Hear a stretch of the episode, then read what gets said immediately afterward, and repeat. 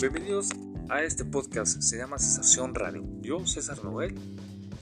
Y bueno, hoy es el último día de febrero, el día 28. Curiosamente, en algunos años, 28 días, 29 días en ese mes de febrero.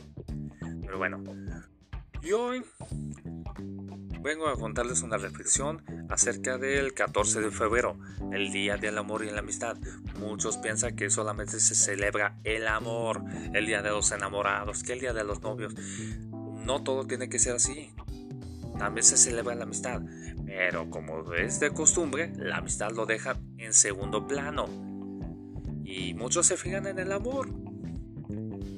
Pues claro, pero también hay que darnos cuenta que pues sí, le suben de precio los chocolates, los osos de peluche, los arreglos de flores, los celulares, o sea, lo que es la tecnología. Y claro, se forman los moteles, se este, piden reservas en los restaurantes. Y bueno, pues cada quien. Pero también la amistad se celebra estando con los amigos a quien tú quieres, que convives, y pues recuerdos chidos.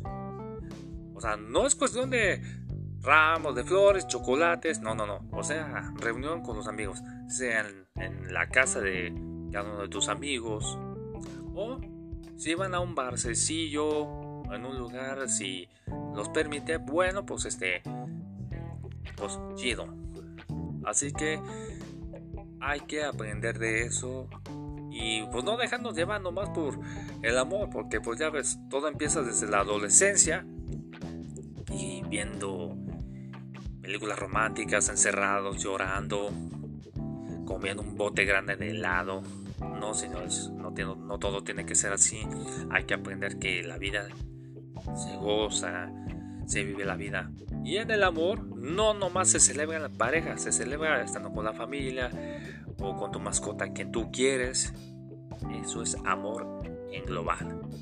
Así que eso es una reflexión que hay que tomar muy en cuenta lo que es el 14 de febrero, el Día del Amor y la Amistad, como se celebra cada año.